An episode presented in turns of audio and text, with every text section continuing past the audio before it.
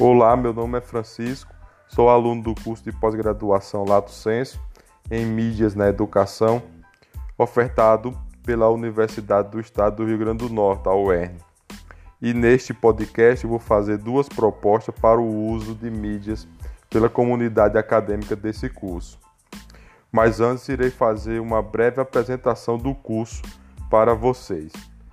Bom, o curso é, é oferecido na modalidade EAD, né, Educação à Distância.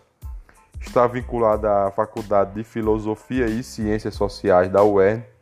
É coordenado pelo Departamento de Comunicação Social da Universidade e sua supervisão e execução pedagógica fica por conta da parceria entre a Diretoria de Educação à Distância da UERN e a Universidade Aberta do Brasil. O público-alvo do curso são professores da rede pública de ensino do estado do Rio Grande do Norte e também aqueles portadores de diploma de licenciatura, né, que ainda vão atuar como os professores, né, os licenciados que ainda vão atuar como professores no ensino básico.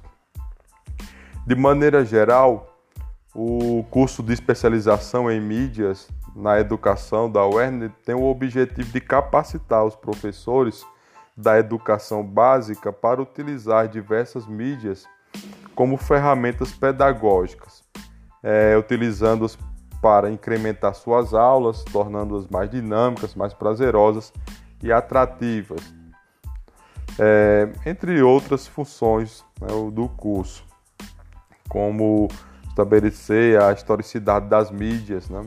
Mas, no meu ver, o objetivo mais importante dele é esse, né? Capacitar os professores para utilizarem as mídias no seu dia a dia, no seu fazer é, docente.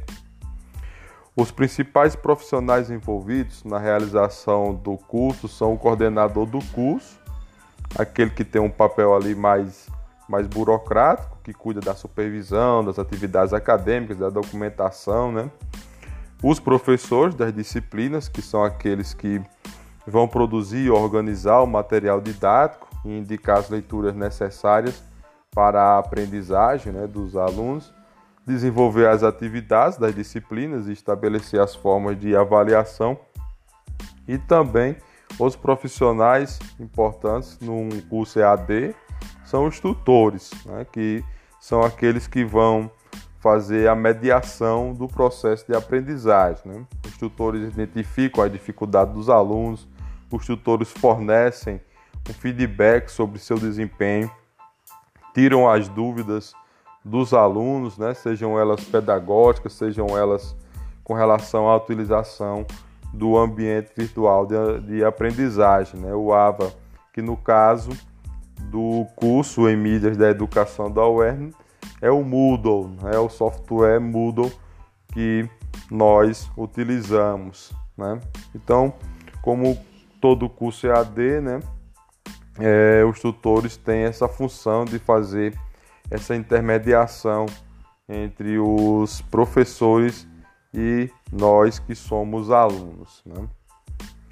Bom, é, então, diante do objetivo do curso e desses profissionais envolvidos, né, coordenação, professores e tutores na sua realização, constata-se que os principais processos para a realização desse curso incluem, primeiro, entender o contexto no qual o curso, o curso está inserido, né, procurando identificar os interesses e as necessidades dos alunos que no caso da especialização em mídias na educação, né, são professores do ensino básico, e assim traçar o programa do curso.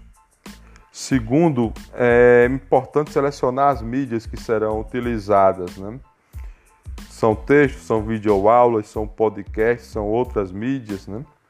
Terceiro, é definir os objetivos do curso, porque a partir desses objetivos é que serão selecionados os conteúdos, as estratégias pedagógicas, né, as metodologias e também as formas de avaliação. É, tudo isso deve ser pensado, né, estudado e analisado antes mesmo do início do curso. Né? Então, os processos para a realização de um curso desse, né, é entender o contexto, né? Só recapitulando, né? entender o contexto e as necessidades dos alunos é, para poder traçar o programa do curso, né? É, também selecionar as mídias né, que serão utilizadas, é, definir os objetivos do, dos cursos, os conteúdos, as estratégias pedagógicas e as formas de avaliação a partir dos objetivos que foram traçados. Né? Bom, com relação às competências que os profissionais envolvidos na realização do curso devem ter, é, a gente pode incluir, primeiro, adequar o trabalho às mídias disponíveis e também ao público-alvo do curso, né, fazer essa adequação do trabalho ao que se tem, ao suporte que se tem, né? adequar os objetivos aos conteúdos, às metodologias e às ferramentas de avaliação, né? saber fazer né, essa adequação também dos objetivos ao, aos conteúdos, né, as metodologias e as formas de avaliação é muito importante. É, tentar prever as dificuldades né, dos alunos na realização de determinadas tarefas, né, tentar é, ter essa sensibilidade né, de, de saber que muitos alunos não têm um, um domínio muito bom da informática, então precisam ou têm muitas dificuldades, né? Então, para executar algumas tarefas que envolvam gravar um podcast, por exemplo, né? um vídeo, conseguiu adequar os, adequar os prazos né? de devolução das tarefas à sua complexidade, né? Então, tarefas mais simples, menos prazo, né? Mas tarefas mais complexas, um prazo maior, né? para que ela seja devolvida lá no ambiente virtual né, de aprendizagem. E ser claro e objetivo no, nos encaminhamentos das tarefas. Né?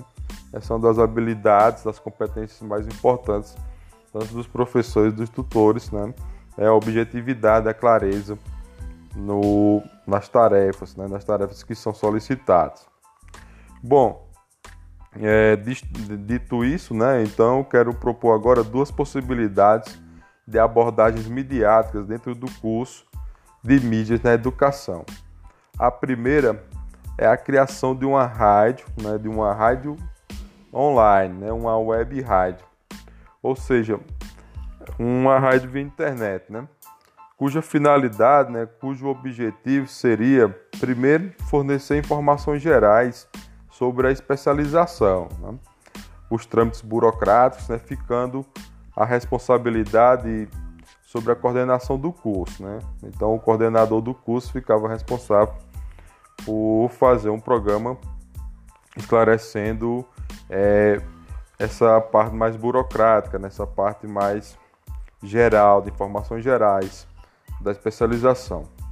E o segundo objetivo era esclarecer dúvidas a respeito do desenvolvimento das tarefas encaminhadas aos alunos pelos professores. Né?